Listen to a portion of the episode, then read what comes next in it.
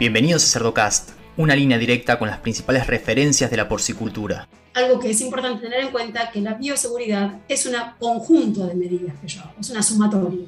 Tal vez esa sumatoria para realmente mitigar el riesgo y dejarlo que ese riesgo sea muy bajo son 10 medidas. Pero si yo puedo hacer 3 o puedo hacer 5, voy a estar bajando ese riesgo. Necesito, más allá del tamaño de mi granja, sea pequeña, no estoy exento de mejorar la bioseguridad, de aplicar medidas de bioseguridad, de la forma que pueda. Con las herramientas que tengo, puedo hacerlo bien. Seguimos en las redes sociales y Spotify para tener acceso a información de calidad, continua y de acceso gratuito.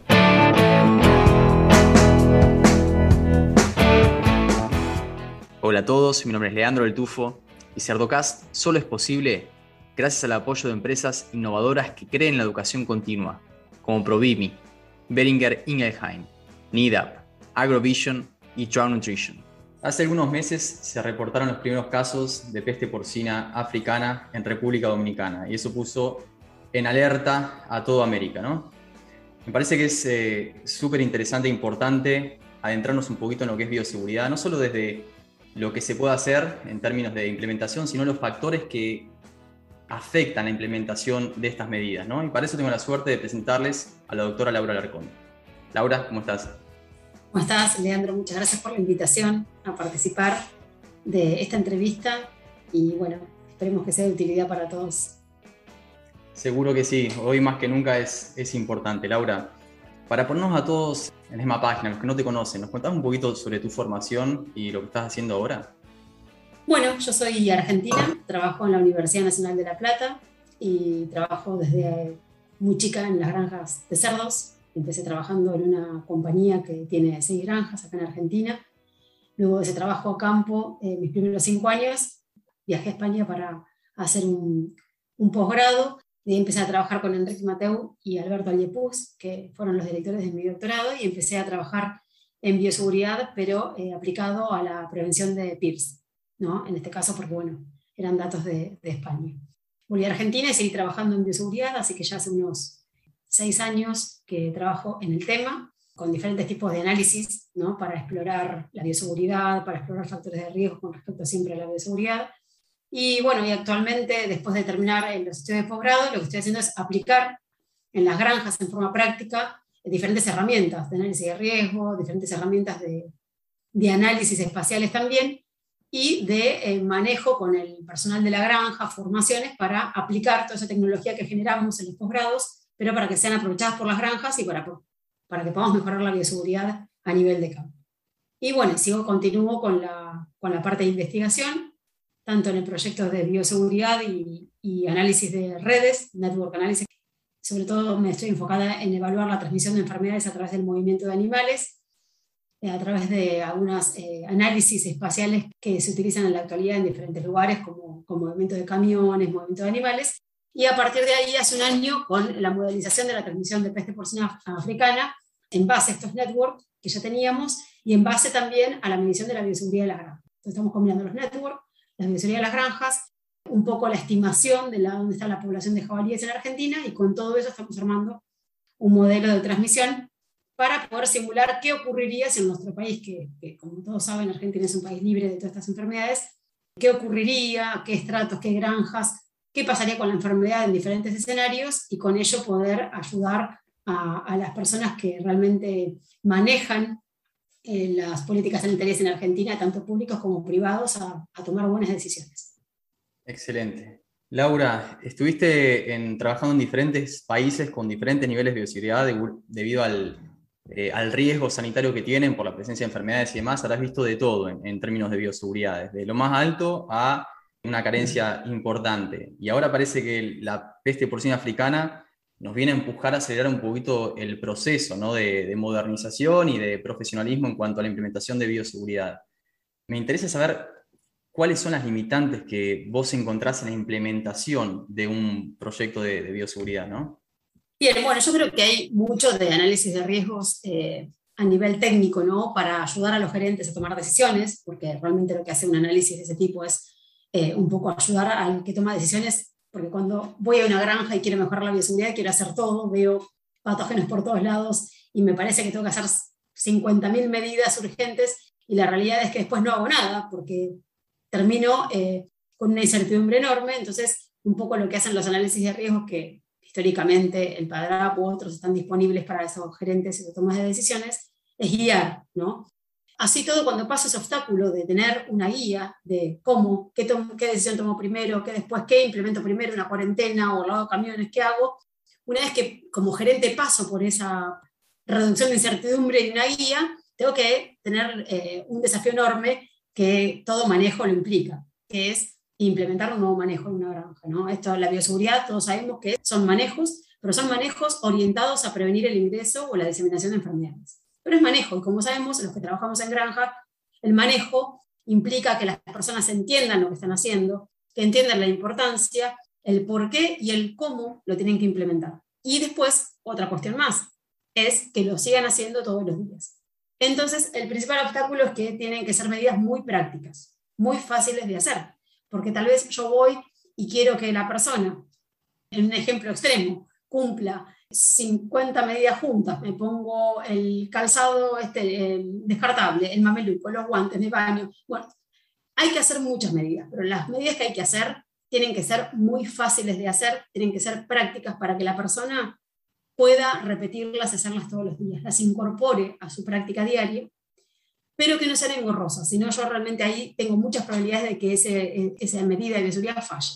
Entonces, creo que el desafío actual de los que ya conocemos lo que es la bioseguridad, lo que sabemos tal vez priorizar y qué hacer primero y qué decisión tomar después, porque tuvimos en nuestra mano un análisis de riesgo para tomar esa decisión, los que entendemos de riesgos, nos queda ese desafío, darles en la mano, poner en la granja medidas que sean prácticas y fáciles.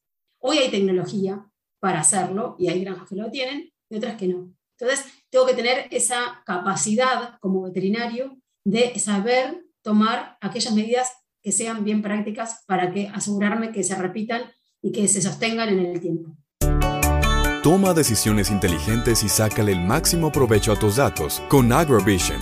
Como líder global en gestión de datos, AgroVision ofrece programa de manejo, aplicaciones móviles y herramientas de gestión de informes para cerdas, engordas y granjas de genética porcina. Para más información visita www.agrovision.com SA. Hay varios eh, informes, varios estudios donde analizan si se están implementando o no las medidas. Por ejemplo, usar luz ultravioleta para ver si las personas pasaban por detrás de cierta barrera que era el área, el área limpia y siempre con la sorpresa de que algo estaba fallando. Entonces eh, es curioso que la bioseguridad tan fuerte como es la voz más débil, ¿no? Donde falla un día, ahí es donde se nota, donde se hace ver, ¿no? Sí, tenemos que tener en cuenta que estamos hablando de riesgos y que los riesgos obviamente es una probabilidad, es una chance de que algo suceda, algo mal suceda. Entonces, tal vez si una vez pasa, bueno, el riesgo puede no ser tan alto, pero si eso se repite porque la persona realmente ya no le interesa o porque es tan engorroso que, por ejemplo, un ejemplo práctico, eh, las botas, ¿no? Las botas aquí, por ejemplo, que se utilizan eh, son de, con ganadería para andar en el barro, no son para granjas. Eso hace que eh, si las quiero limpiar realmente, y yo le pido al operario, tenés que lavar y desinfectar tus botas. Bueno, realmente si yo voy y lo hago, el veterinario que indica esa medida lo hace, le va a ser imposible hacerlo, porque tenés que estar cerca de 15 minutos intentando lavar a conciencia una bota. Bueno, ese ejemplo práctico es obvio que esa medida que yo quiero implementar va a fallar. Yo tengo que darle en la mano medidas que sean fáciles y que realmente sé que se van a cumplir, eh, porque si no te sometes a esa situación, ¿no? Y bueno, después, más allá de que yo tenga, tengo la capacidad de implementar medidas que sean fáciles de hacer, no pedirle imposibles a la gente, que ni yo las haría, sino que sean fáciles, tengo otra cuestión. Hay una, realmente un factor psicológico y social en las personas que influye en esa implementación. ¿no? Esto está estudiado, hay muchas publicaciones, porque realmente, por lo pronto, lo que nosotros vimos en las investigaciones es que había una variabilidad muy alta entre granjas. Algunas aplicaban entre un mismo clúster con granjas con buena bioseguridad, había, realmente era muy variable cómo se aplicaba la bioseguridad. Y bueno, eso tiene que ver con que hay factores psicológicos y factores sociales que están influyendo en las personas y que el manejo lo hacemos nosotros, las personas. Entonces, esos factores van a influir en esto, ¿no? En esto que decías vos. Es muy importante también estudiar esos factores para poder orientarnos mejor aún en cómo lograr que realmente sea eh, la mayor cantidad posible de días aplicados y de, normas aplicadas en la granja. Necesitamos identificarlos. Muy bien. También para orientar, orientar las capacitaciones, ¿no? porque es muy importante la capacitación. Bueno, también esos estudios nos pueden ayudar a eso, a, saber cómo direccionar nuestras, nuestra forma de influir en las personas que van a, estar el día a día con los cerdos. Sí, sí, sí, sí. Para los que están escuchando, eh, la doctora Alarcón participó de, un proyecto en donde terminaron publicando un artículo científico que es muy interesante, muy práctico, muy aplicado. Me encontré hace un tiempo leyéndolo en un aeropuerto y, la verdad que me, sorprendí, porque lo mío no es la, bioseguridad, no es la sanidad en sí, y dije, wow, qué, qué entendible, qué aplicable que es. Entonces, a los que quieran, después yo lo dejo las notas del programa. Pero ahora Laura, para meternos un poquito más en el tema peste porcina africana, estás trabajando en diferentes proyectos que me interesa que comentes porque pueden ser siempre la oportunidad para que se implementen en otros países que también tienen el riesgo de entrada, ¿no? Sería que nos comentes qué se está haciendo en Argentina, en, de qué estás, en qué estás trabajando ahora. Bueno, un poco lo, como lo comentamos en un inicio, nosotros eh, en Argentina tenemos la suerte de tener bastantes herramientas espaciales para trabajar, porque tenemos todas las granjas, eh, en este caso SENASA, ¿no? nuestro, nuestro Servicio Oficial de Sanidad Animal, eh, la, georreferenciación de las granjas, bueno, obviamente como otros países también de, vías de ingreso como puertos y aeropuertos, de plantas de tratamiento, de basurales, toda esta información que tenemos, estos datos espaciales, tanto de granjas de traspatio como granjas comerciales, y también eh, en conjunto con un profesional que trabaja conmigo, que es un investigador del CONICET que trabaja con respecto a los jabalíes, bueno, hemos juntado toda la información, tanto de las zonas de idoneidad de los jabalíes en Argentina y de cerdos salvajes, porque aquí ya hay más cerdos salvajes que jabalíes. También hemos eh, bueno, trabajado con rasters, distancias, todas herramientas espaciales, y estamos trabajando en la interacción, ¿no? cómo sería la diseminación de peste porcina africana y peste porcina clásica si ingresa el virus al país por diferentes, por diferentes lugares, ¿no? por diferentes fronteras, por diferentes puertos, aeropuertos. Estamos construyendo un modelo en base a los a los networks, es decir, al movimiento de animales en los camiones, y en base a la presencia de jabalíes, en base a las distancias a las granjas de traspatio, a las distancias a los basurales, a las distancias de los puertos y a los aeropuertos, bueno, con todas esas distancias, con todas esas herramientas y algunas probabilidades eh, que estamos eh, obteniendo con expertos de Argentina y también de otra de literatura, como bueno, estos trabajos de empresas en un poco así, estamos eh, construyendo este modelo, que estamos muy cerquita de terminarlo, para poder simular ¿no? qué ocurriría en diferentes escenarios de ingreso del virus. Ya hace un año que estamos trabajando en esto y bueno, en este caso esta simulación o múltiples simulaciones nos permitiría saber cuáles serían las consecuencias, cuáles serían el alcance de la diseminación en diferentes tiempos de identificación, si identificamos el virus temprano o tardamos más de dos o tres o cuatro o seis semanas en identificarlo, cuáles serían las consecuencias, cuál sería la consecuencia espacial, la ubicación de esas granjas infectadas. Y esto nos va a permitir, en conjunto con, con, los organismos que toman decisiones en Argentina, tanto públicos como privados, tomar decisiones mucho más, eh, más cerca de la realidad, ¿no? de, con respecto a lo que ocurriría si tenemos esta desgracia en nuestro país de que, de que ocurra, de que pase. Así que un poco el trabajo es combinar lo de los networks que ya hicimos y la transmisión por camiones y animales, con bioseguridad y ahora con todas estas herramientas espaciales, con los jabalíes y bueno, en este caso creo que va a ser de mucha utilidad. Ya estas investigaciones y este tipo de, análisis se, se hicieron en otros continentes donde hay países positivos. Bueno, para nosotros es más importante aún porque somos negativos y necesitamos seguir siéndolo. Sí, sí, sí. La detección temprana es, y el reporte es importantísimo porque si no, obviamente termina fundiéndose por todos lados, ¿no? Eso que decimos es muy importante, entonces, bueno, nosotros ya desde mayo empezamos a hacer una serie de capacitaciones con los veterinarios y productores del país, convocando sobre todo productores y convocando también los trabajadores de las granjas a que participen de webinars de bioseguridad. Y también este, en estos webinars hemos tratado muchas cosas, no solamente la bioseguridad, acercar esa palabra, qué es la bioseguridad, para que entiendan que que sí saben qué es, pero a veces no, no lo comprenden. Y también eh, hablamos de vigilancia, hablamos de la denuncia. También hemos hecho webinar con profesionales, compañeros nuestros que están en ahora, como Pablo Piñeiro, que fue compañero nuestro acá en la universidad, para que la gente identifique lesiones, ¿no? lesiones de enfermedades exóticas, porque claro, obviamente que muchas enfermedades al no tener nosotros eh, background, no tenemos experiencia y no haberlas visto, no tener este, este tipo de, bueno, es más difícil de identificarlas. Así que un poco en este caso estamos orientados bien eh, con la Federación de Productores Porcinos, que trabaja externamente para ellos, a que podamos realmente mejorar la bioseguridad de las granjas. El año que viene se van a clasificar todas las granjas de Argentina según su nivel de bioseguridad. Así que también ese va a ser otro paso, otro paso grande para nosotros.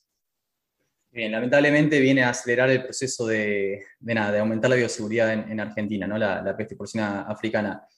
Ahora te quería preguntar, eh, una de las cosas que se hizo en, en China fue que nació por parte de los grandes sistemas de producción es analizar cuáles son sus factores de riesgo que están cerca, ¿no? ¿Cuáles, dónde tienen productores de traspatio, ¿no?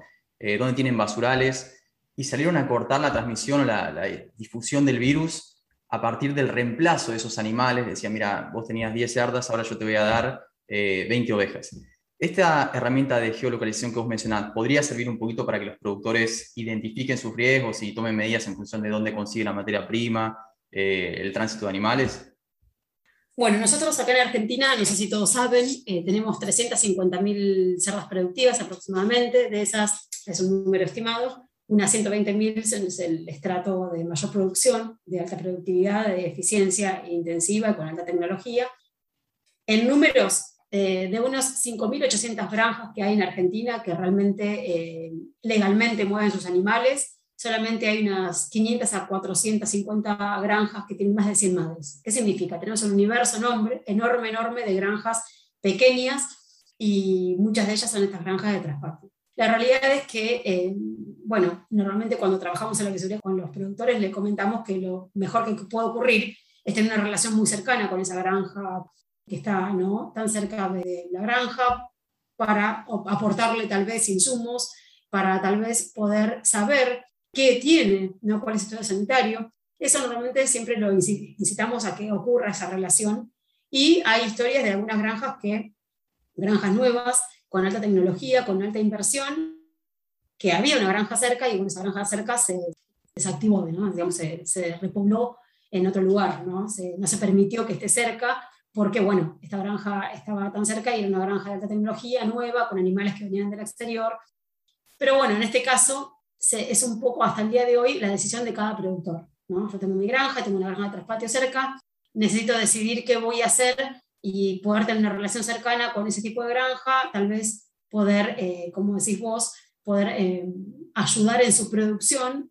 Tal vez cambiar de especie puede ser una solución, pero me parece que tampoco es la mejor, porque no para peste porcina africana, pero si hablamos de otras enfermedades también voy a estar en problemas. Entonces, creo que es, es, muy individual, en este caso no hay algo global, no hay algo oficial que, que, se tome una decisión con respecto a eso, pero sí creo que es importante para el gerente de las granjas que obviamente eh, cada un periodo de determinado tiempo pueda monitorear qué ocurre a lo largo de sus, de sus sitios de producción y si es así, tomen las medidas más sabiamente posible para poder bajar los riesgos de su propia explotación. Muy bien. Laura, nos escuchan de repente desde otros países de México, Chile, Colombia. En tu experiencia y en función de lo que vos venís aplicando en Argentina, ¿qué consejos podrías darles a las personas que están en la audiencia? Bueno, la realidad yo creo que, eh, a ver, en tanto en mi país como en otros países hay granjas de muy buena bioseguridad. Creo que lo importante en ese caso es monitorear que siga todo bien. En las que no, creo que hay puntos claves en la bioseguridad que no pueden dejar de tenerse en cuenta, que es el ingreso de animales, el ingreso, eh, las visitas y los camiones. Ya un poco recién hablamos de los vecinos, ¿no? de la localización y por ahí tal vez cuál es mi mejor, eh, mi mejor estrategia para, para poder asociarme o no con ese vecino. Eso un poco sería la parte más de la cercanía, que es muy importante para enfermedades que se transmiten en forma erógena, no para peste porcina africana, pero sí porque como hablábamos un poco antes, eh, a veces eh, el personal es amigo del personal de la otra granja, entonces no solamente por una cuestión de animales y cercanía o transmisión aerógena, sino que la cercanía me habla de la transmisión por múltiples vías, que a veces las desconozco. Entonces es necesario tomar una medida con esas granjas, pero más allá de la localización, creo que es muy importante no descuidar y no querer saltar ningún paso. ¿no?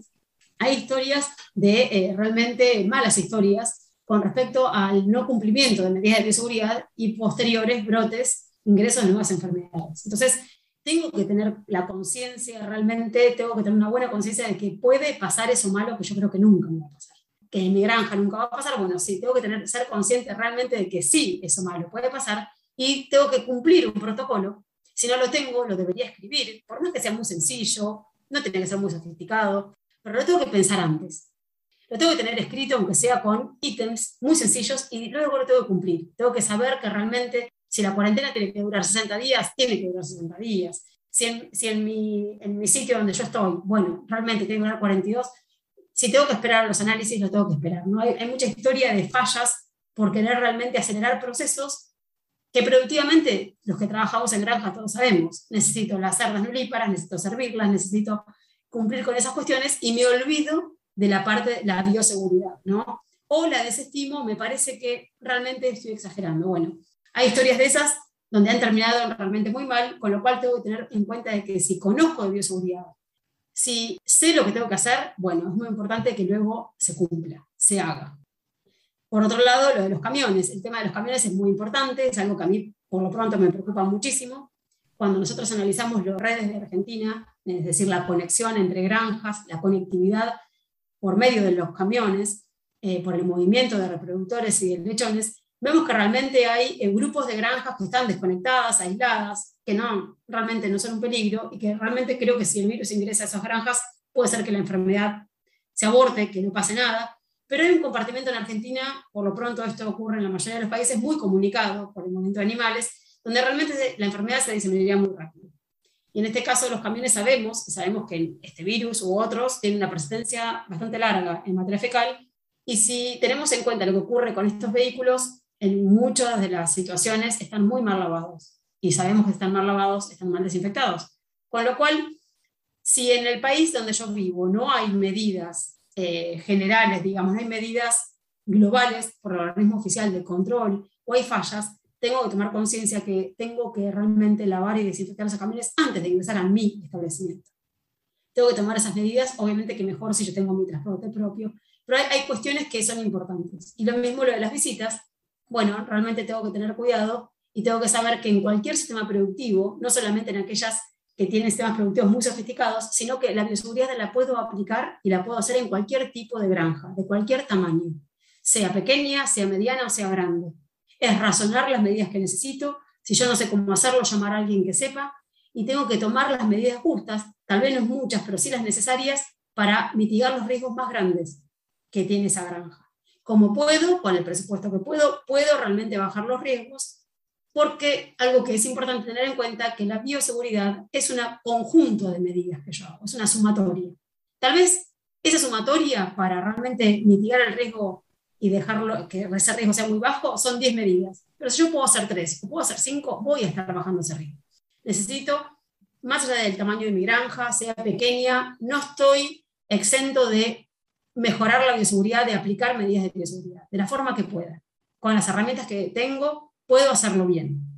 Con lo cual, lo que tengo que hacer es conocer, sino informarme, sino contactarme con personas que, que sepan del tema, y esas medidas, bueno, aplicarlas, adaptarlas en mi sistema productivo.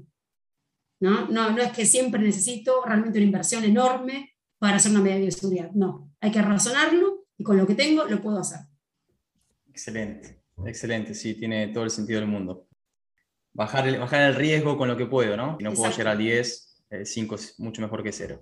Espectacular. Laura, ¿algún otro comentario que quieras dejar?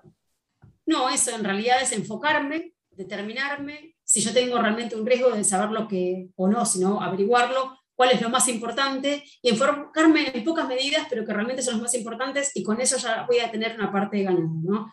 Enfocarme en esas y planificar, tal vez en los próximos años, con un periodo de tiempo más largo, puedo hacer otras, pero necesito eh, bajar a la práctica medidas que sean fáciles, pocas, fáciles, pero las más importantes, y hacerlas con lo que realmente tengo para hacer. Tal vez, si puedo más, mejor, pero si no, eso no significa que no voy a hacer nada concretas, fáciles, que sean reproducibles día a día y que sean las más importantes. La capacidad de identificar esas. eso es realmente, creo que es eh, algo que tengo que ponerme a pensar y si conozco un poco la epidemiología, la transmisión, cómo se transmiten las enfermedades. Como siempre digo, voy a saber cómo no, que no se transmitan, cómo hacer que no se transmitan. Entonces, si quiero empezar por conocer algo de bioseguridad, la base de esto es la transmisión de las enfermedades. Si yo conozco eso, voy a poder razonar claramente en mi granja cómo hacer para que no ocurra. Eso es un poco eh, la base de, la bioseguridad y creo que las personas que están en la granja de manejo conocen, saben también de cómo implementar nuevas cosas. Y si no, siempre pedir ayuda. Creo que actualmente todos los países estamos preocupados, donde hay muchos profesionales que saben de bioseguridad y pueden ayudar a los productores a que la mejoremos, ¿no? que las adaptemos como estamos hablando y a llevarlas a cabo, que se pongan en marcha. Excelente, Laura. Bueno, te agradezco mucho todo esto que nos compartís, como siempre práctico y, aplicado. Así que, nada, ojalá que, que, se implemente. Muchas gracias. ¿eh? No, nada. Y a los que llegan hasta acá, les pido que piensen también en otros profesionales de la industria porcina y le compartan este episodio, para que todos podamos sacarle provecho a la palabra de los principales referentes de la porcicultura. Un abrazo grande y hasta el próximo episodio.